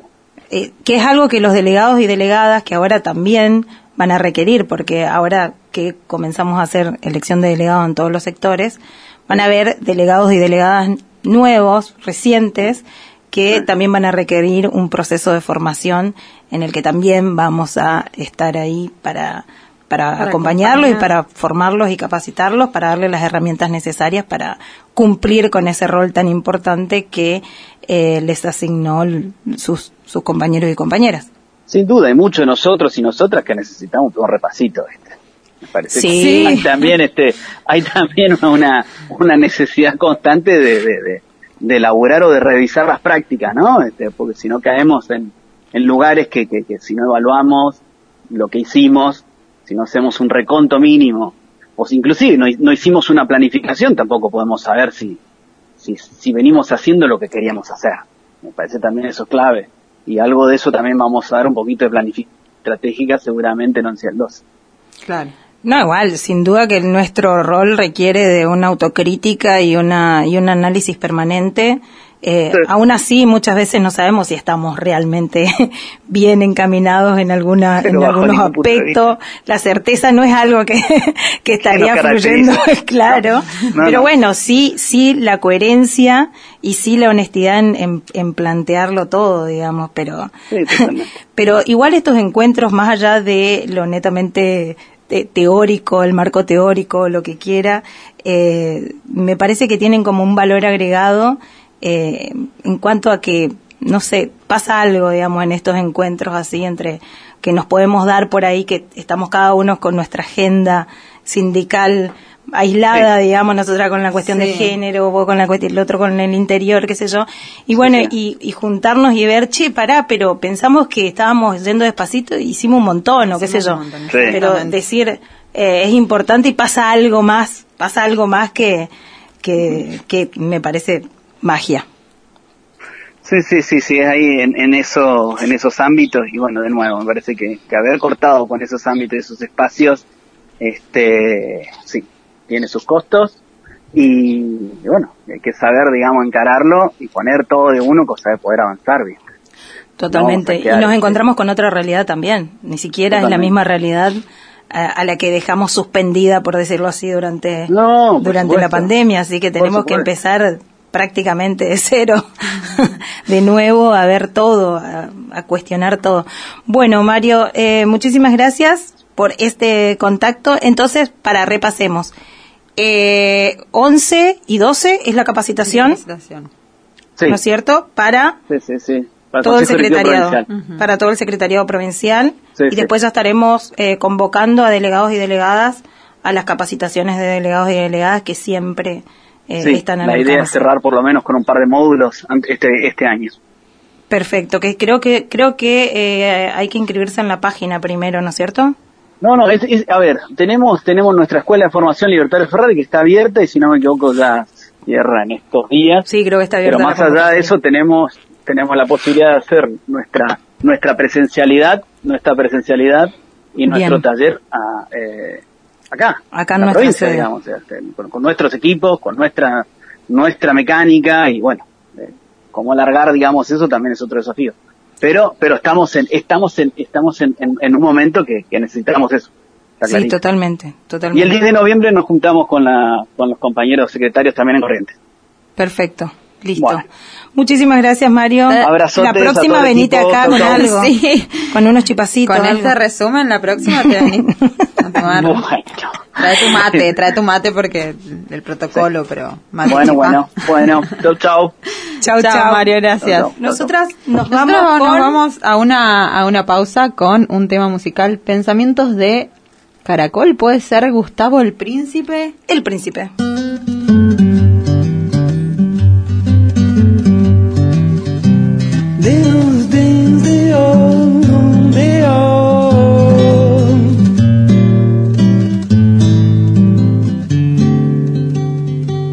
De madrugada, de madrugada, con el rocío brillando el sol, amanecí en la carretera con pensamiento de caracol. Me acompañaban por esta tierra mi humilde casa de cascarón. Siempre en la hoja, mas no me importa, porque en mi hoja estoy libre de los problemas de aquellos bichos que se disputan con gran pasión. Unos papeles que yo no entiendo, por ellos viven sufriendo. De madrugada, de madrugada, con el rocío brillando al sol, amanecí en la carretera con pensamiento de caracol. Despacito me voy moviendo, pero sé bien en qué dirección. Mi caracola me está esperando, caracolito jugando. Yo no me asusto de la tormenta, tampoco el frío es preocupación. Vivo la vida naturalmente y siempre tengo presente. Caracolito, dijo mi vieja, tené cuidado allá en la estación. Hay unos bichos para los cuales la construcción y la destrucción son iguales. Mm, son iguales. De madrugada, de madrugada, con el rocío brillando al sol, amanecí en la carretera con pensamiento de caracol.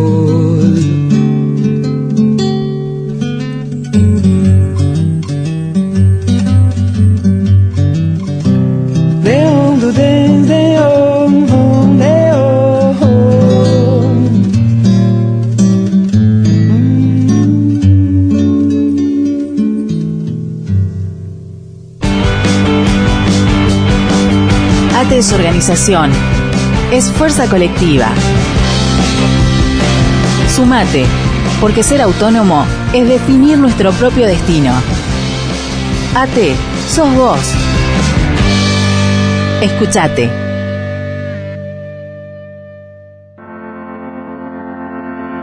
LRH 341. Nuestra voz. Nuestra voz, 88.7. Nuestra voz. Todas las voces.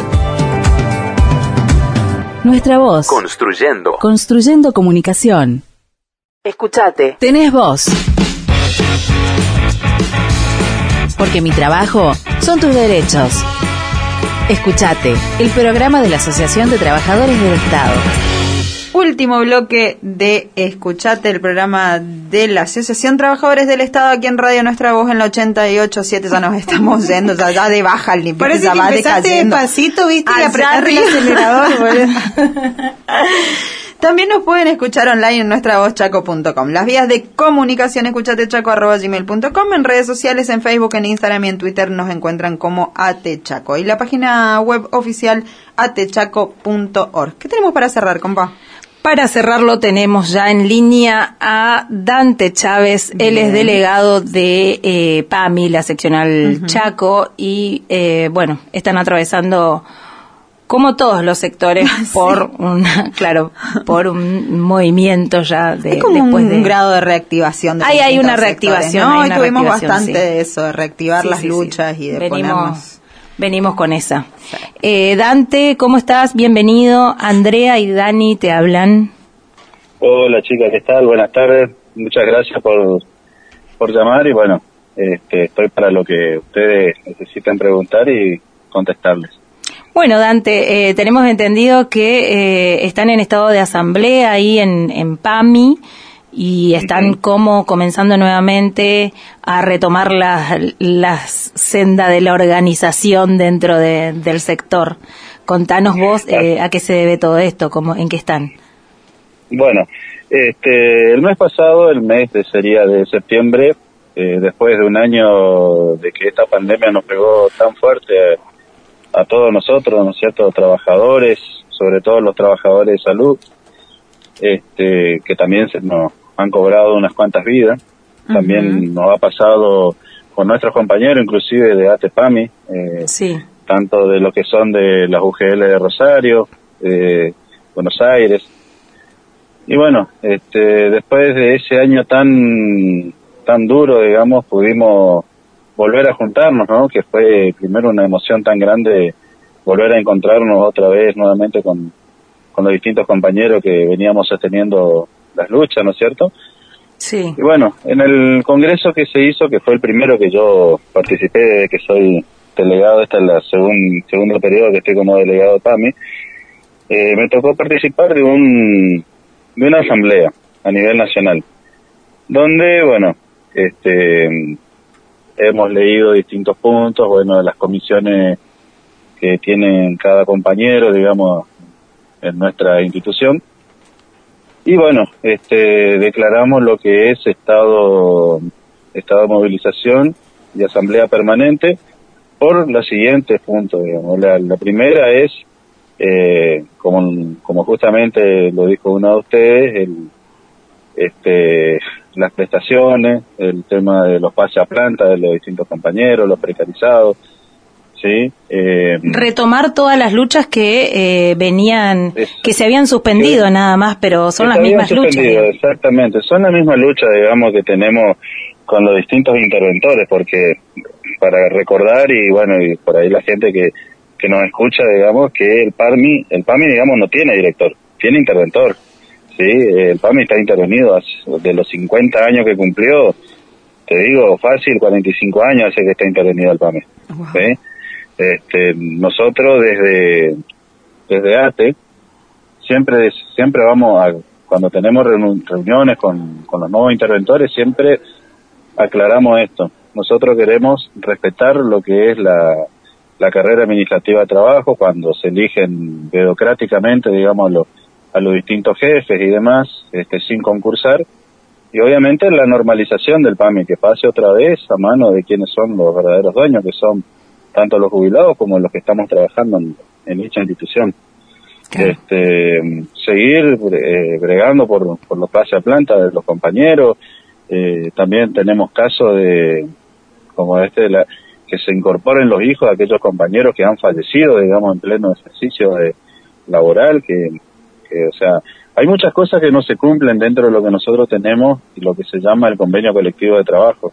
Hay cosas que no se las cumplen, entonces, bueno, eh, por eso es que en esa asamblea que tuvimos en Buenos Aires, hemos decidido entre todos esos puntos, ¿no? O sea, que estamos en estado de alerta y movilización y asamblea permanente. Ujú, ujú. Ah, eh, era, fue un encuentro federal, digamos, eh, de Claro, trabajadores del. PAMI. Sí, sí, nos encontramos, es- en realidad no estuvieron todas las provincias, estuvieron, digamos, las provincias este, donde obviamente, no sé si decirlo así, pero este, para que no suene mal, mm, donde más desarrollo territorial, donde más este presente está ATE, digamos. ¿sí? Claro, ajá, un encuentro federal de ATE de trabajadores de. PAMI.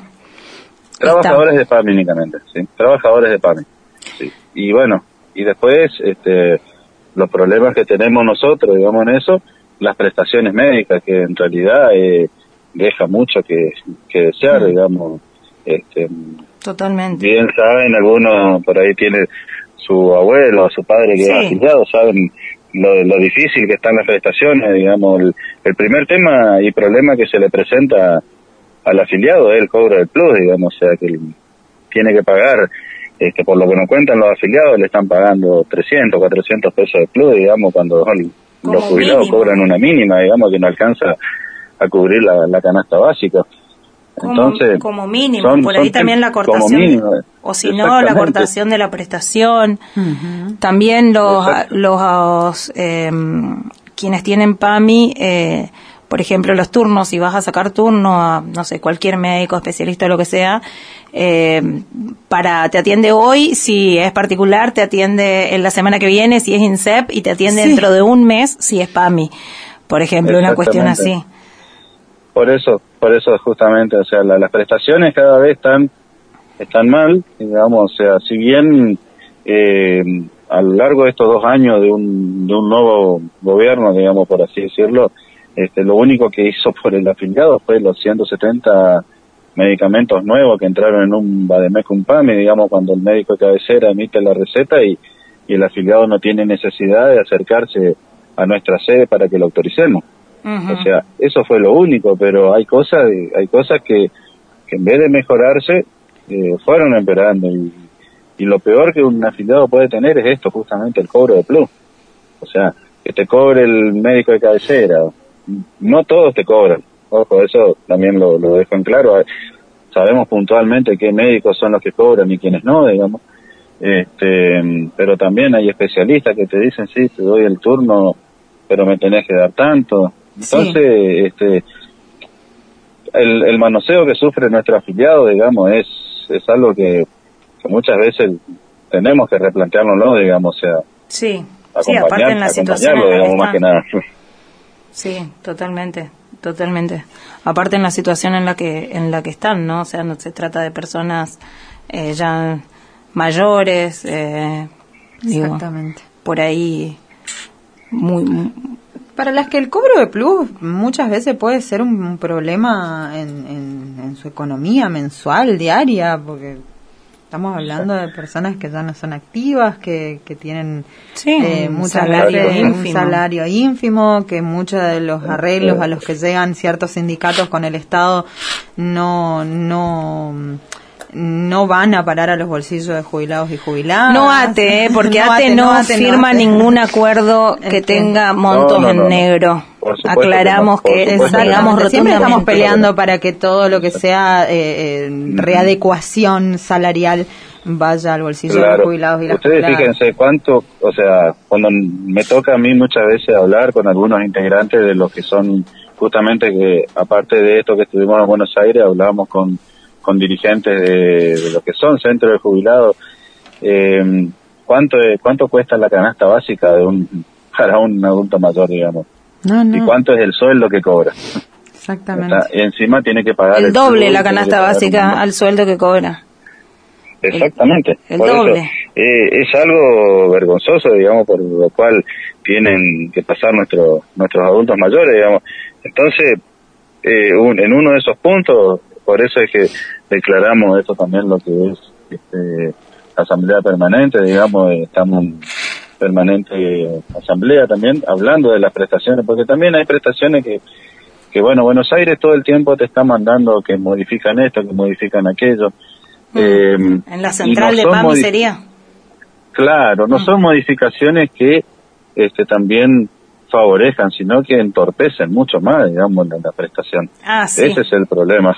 Claro. Eh, Sí, esa es la típica problema, o sea, de, de- de gestión nueva, que quieren hacer algo y terminan haciendo cualquier cosa por querer hacer algo distinto a la gestión anterior nomás. Exactamente, y, y esto, digamos, no, no cambió nada desde el 2015 hasta la fecha, digamos, no, no, no cambió absolutamente nada, todo, todo sigue siendo igual. lo único que, que cambió, bueno, se retiró nomás una, este, lo que es ACLISA, digamos, clínica y sanatorio, se, se Mm. retiró, digamos, el PAMI, pero sí quedó lo que fue federación, y bueno, y ahora está este otro nuevo que es colegio médico gremial, bueno, todos esos temas, digamos, a, a, a ver, digamos, justamente para ver dónde, dónde el afiliado puede ir y que lo, que lo atiendan como corresponde, ¿no? O sea, yo creo que también el adulto mayor no pide gran, grandes milagros, digamos, pero, pero sí pide por lo menos, por lo menos, creo yo, y es lo que pedimos todos nosotros trato digno, vamos a algún claro. lugar, que nos traten con respeto, exactamente. Yo Un creo que digno, que el afiliado quiere que lo traten con respeto y que se lo trate como, como se merece, muchas veces, porque eh, justamente todos estos temas que también que tenemos, eh, tema de lo que es violencia y demás, o sea, se ejerce una violencia sobre el, sobre el adulto mayor, Sí. también en ese sentido. Tenemos Eh, una eso sociedad algo que no- muy que no podemos dejar pasar. Sí, sí, totalmente. Y qué, qué bueno Y bueno, que, y- que comentes todo esto. Hoy justamente estábamos hablando con otra compañera del sector salud, también en un encuentro federal de trabajadores de ATE, eh, donde, para contarle ¿no? a la audiencia que eh, tanto desde el sindicato como los trabajadores y trabajadoras, eh, dentro de nuestra militancia sindical no es solamente perseguir las condiciones laborales y la dignidad laboral, sino también mejorar la prestación, mejorar el servicio, pensando siempre eh, en la, la ciudadanía eh, destinataria del servicio público en el que estamos cada uno de nosotros. Exactamente, así es, así es. Esto tiene que ser, digamos, este, mm, la, las obras sociales, digamos, que ya que ya tiene por fin, por así decirlo, ya que, el, que nuestro adulto mayor viva lo, lo mejor y sea lo mejor atendido, lo poco mucho que le puede quedar, ¿no? Pero que sea bien atendido, digamos. Este, mm, uno, uno por ahí mira, digamos, y, y se pone a pensar también, porque bueno, ahora nosotros somos jóvenes y demás, pero los años, los años pasan, digamos, y, y este, y ahí creo que es donde empezamos a tomar conciencia, ¿no? De lo que, de lo que significa un adulto mayor y cómo, cómo debe ser tratado, ¿no?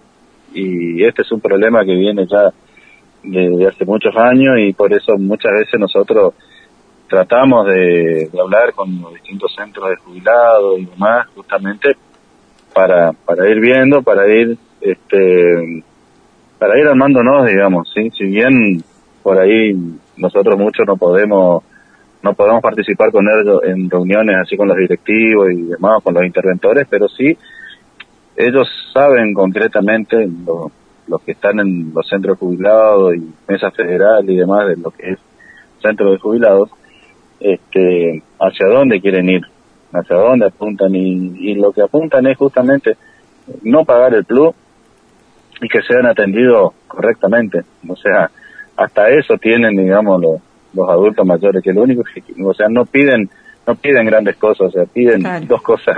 No simples, milagros, que la obra social funcione, básicamente. Exactamente, que funcione la obra social y que lo trate con respeto. O sea, eso más que nada.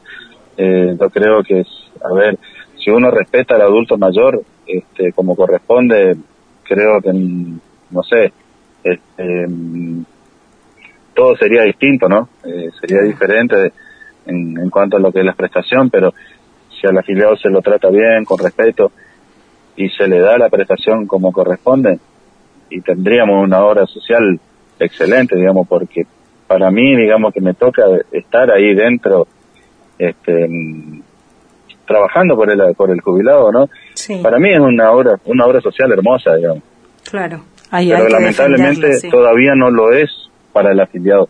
Y el afiliado es el que tendría que decir si la obra social que tengo es la más linda que, puede existir, digamos.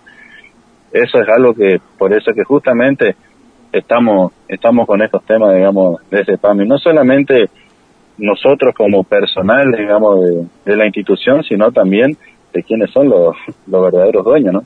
Claro. ¿Y cómo, cómo sigue todo esto? ¿Ustedes pidieron algún tipo de reunión con eh, los directivos provinciales? Eh, ¿hay algún- No. ¿cómo, ¿Cómo sigue la agenda, digamos?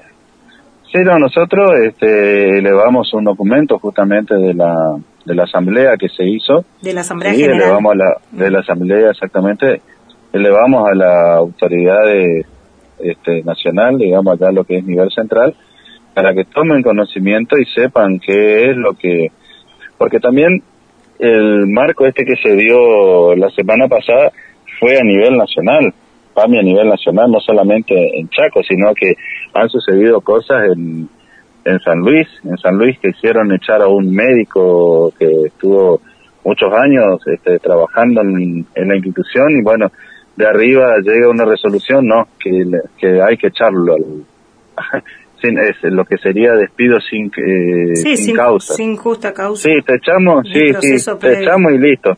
Bueno, entonces, ¿qué es lo que hicieron los compañeros de San Luis? Hicieron paro, tomaron la institución y el, y al, y al compañero, al médico, digamos, se lo pudo otra vez este, restituir de nuevo en el, en el cargo y, y en el trabajo. Lo mismo también este, quisieron hacer en, en Bariloche, quisieron poner, digamos, una jefa este, violando justamente lo que es la carrera administrativa de lo que tenemos en nuestro convenio colectivo de trabajo. ¿Está? Y bueno, y la lucha de los compañeros también de Bariloche hicieron de que eso no suceda, o sea, no permitir el atropello. Claro, claro. Y, y así, digamos, en distintas partes de- del país, digamos, o sea, que no, que también justamente está esto, el tema de las prestaciones, ¿está? Y que se cumplan también porque, a ver, si lo vemos de esta forma, la pandemia todavía no finalizó. Que se cumplan con, con los protocolos que están establecidos, ¿sí? O sea, porque todavía hay gente que, que por ahí me parece que no entendió esto o las autoridades no están entendiendo cómo es este tema todavía.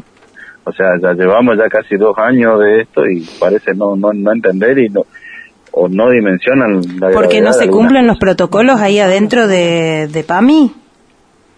y algunos protocolos no se están cumpliendo. O sea, a ver, eh, nosotros sosteníamos de que no estaban, y lo mismo lo decía el dirigente nacional, de, que es compañero nuestro de la de, de PAMI, digamos, que es el secretario general nacional, que es eh, Romeo Aguiar, ¿sí? que él mismo en sus publicaciones misma decía que las condiciones no están dadas para que volvamos a la presenciabilidad de nuevo a la institución.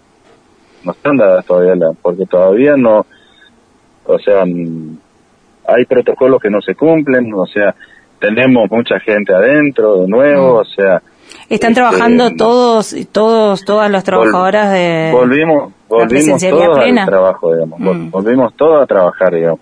Y uno de los problemas también graves que se presentó ahí en la en el lugar es que hay una parte que desmantelaron y sacaron computadora y bueno, y hay compañeros que todavía andan dando andan vueltas. caminando, No tienen andan dando vueltas exactamente y justamente eso hace que no se cumpla el protocolo. Claro. O sea, vos tenés que estar en tu en tu lugar de trabajo, sí, obviamente hacer lo que tenés que hacer, digamos, como, como empleado de la institución, pero ¿qué pasa si no tenés, lo, no tenés la herramienta para vos trabajar? Y bueno, ¿y qué es lo que haces? Empezás a deambular y, y empezás a hablar con uno, empezás a hablar con otro, las burbujas, por así decirte, que Se rompen, claro. Sí, sí. que no, se rompen las burbujas, pero igual, para nosotros viéndolo de esta forma, que, que con la directora anterior hemos hablado y no nunca nos no prestó atención y demás, este, le decíamos que las burbujas en estos momentos ya no existen más, porque hace rato que las burbujas se rompieron. Claro. Damos gracias, eh, han, nos han informado también muchas veces que este, había compañeros que se habían contagiado de COVID. ¿m? Nos enterábamos los cuatro o cinco días y, y estábamos en esa incertidumbre de que, ah, no, pero cuando fue, cuando todavía no sabíamos muy bien de qué se trataba esto, no, pero tuvo un contacto conmigo y bueno, no, pero no tenemos que aislar. O sea, el malestar que había del- de los distintos compañeros de trabajo fue algo que, que yo nunca vi, digamos, en, en- estos años que estoy en la institución. Sí, Entonces, entre la desinformación y la falta de, de experiencia en esto y, y la falta de buena comunicación y todo, hizo un combo bastante Pero también, pero también hay otra cosa, o sea, no escuchar verdaderamente quiénes somos, quiénes somos la voz de los compañeros, no escuchar justamente, bueno, porque hay dos o tres gremios, hay dos o tres gremios más que hay, pero nosotros que participábamos y teníamos gente idónea en, el, en lo que llamábamos el comité de crisis, o sea, porque no, porque a ver, en el comité de crisis había un médico, un médico que, que es nuestro, que es nuestro afiliado, digamos, había un odontólogo, o sea, había gente idónea para este tema. O sea, gente que ya conoce, conocía, leía constantemente el tema y estaba informado. Y bueno, y la directora no anterior no daba no daba importancia, digamos, con la soberbia que por ahí tenía. Dante, ¿y Este- ahora qué están esperando? ¿La respuesta de eh, esta de, de, de esta acta que, que elevaron? Sí, eh, obviamente, esperamos, pero sí seguimos nosotros con lo que sería estado de alerta movilización y asamblea permanente, ¿sí? Siempre estamos en contacto con, con los compañeros que, que tengan alguna alguna dificultad o que o alguna duda, alguna sugerencia o, o hayan cosas que no están bien dentro de la institución. Y Sí. lógico, nosotros llamamos a asamblea y lo hablamos entre todos y tomamos una decisión. Perfecto. Pues, eso es seguramente que si tenemos que a un paro, vamos a un paro. Si seguimos así, digamos, con, con este tema de que hay compañeros que todavía este, siguen, siguen en el aire, digamos, dentro de la institución, también, obviamente. O sea, nosotros nos pidieron, me dijeron, denos, denos un par de semanas, muchachos, para poder armar esto, porque esto es la orden de Buenos Aires. Nunca muestran si verdaderamente Buenos Aires ordena o no, porque cuando Buenos Aires ordena algo baja un Un memo, baja sí. un comunicado, baja un memo, un acto dispositivo, lo que fuera, digamos una nota informando que qué es lo que va a pasar, que, que- cuál es la idea que tienen para para poder seguir este, mejorando la, la calidad, digamos, tanto laboral como la calidad de atención hacia el adulto mayor. Claro. Entonces, Bueno. bueno, eh, eso es lo que eso es lo que nosotros reclamamos y bueno, y obviamente presionamos para que la respuesta se den se den en forma y tiempo, digamos que no dejemos no no estamos esperando hasta el 14, digamos. Porque, hay much- porque sabemos que hay especulaciones, digamos, en ese sentido. Sí, sí, va, sí, va- vamos a tener que esperar todos, me parece, hasta el 14, después del 14. Bueno, mientras sí. tanto están en estado de asamblea permanente, así que eh, ese es.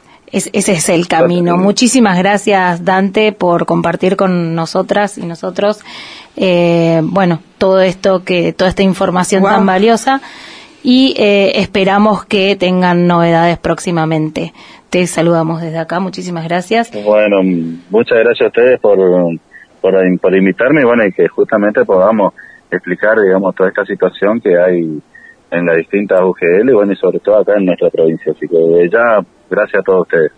Gracias, gracias. Saludos. Eh, Nosotros nosotras creo que nos tenemos que Nos despedir. vamos, nos, está- nos, nos estamos despidiendo ya. No, ya me fui. Ya me fui. ¿Qué programa, compañera? eh? Un programa bastante cargadito, ¿eh? Bueno, Pero bien. No, bien, bien, porque, bien, bien, con, porque muchas luchas activas. con la impronta, con la impronta ya de esta nueva etapa de reactivación sindical. Sí, sí, sí. Estamos Estamos- todos, todas las trabajadoras y los trabajadores con muchas ganas de participar y, y mejorar todos nuestros ámbitos y los servicios públicos, por supuesto. Así que en esa vamos a estar. Nosotros nos vamos, nos vamos con un tema del cuelgue que me encanta, así que me lo voy a apropiar, que se llama Parque Acuático. Y nos reencontramos el Ay, próximo hermoso. jueves. ¿En esto qué es? Escúchate. Escúchate. Tengo un puestito a cinco lucas y la panza de mi vieja es el único lugar al que quiero volver. Y si querés venir conmigo que te hago un lugarcito y nos tomamos unos vinitos.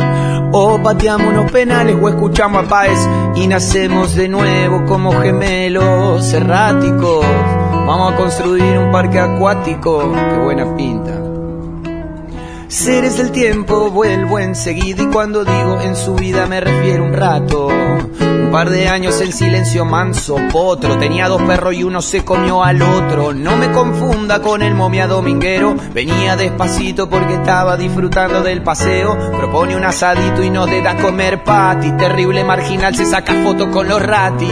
Tener cintura, la de Orteguita, la dignidad de un cacho te la quita. Montaña rusa, otra vuelta. Te das cuenta, volvimos a vivir en los 90. Pam, pare, pam, pa,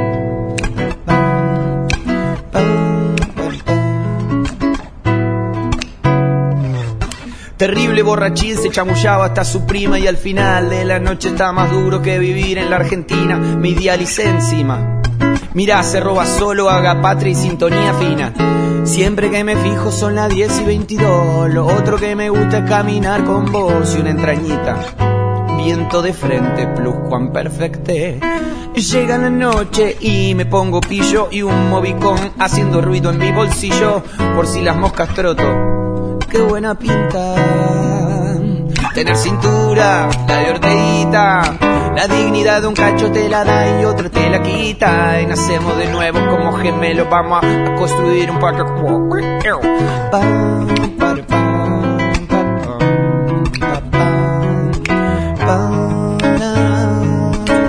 Me cuesta todo cinco ve, es el único lugar al que quiero volver. Y si quieres venir conmigo que te hago un lugarcito y nacemos de nuevo como gemelos. La cintura, la de orteguita, la dignidad de un cacho te la da y otra te la quita. Y nacemos de nuevo, vamos a hacer un parque a cuac cuac, suco tu toco toco toco, pepa.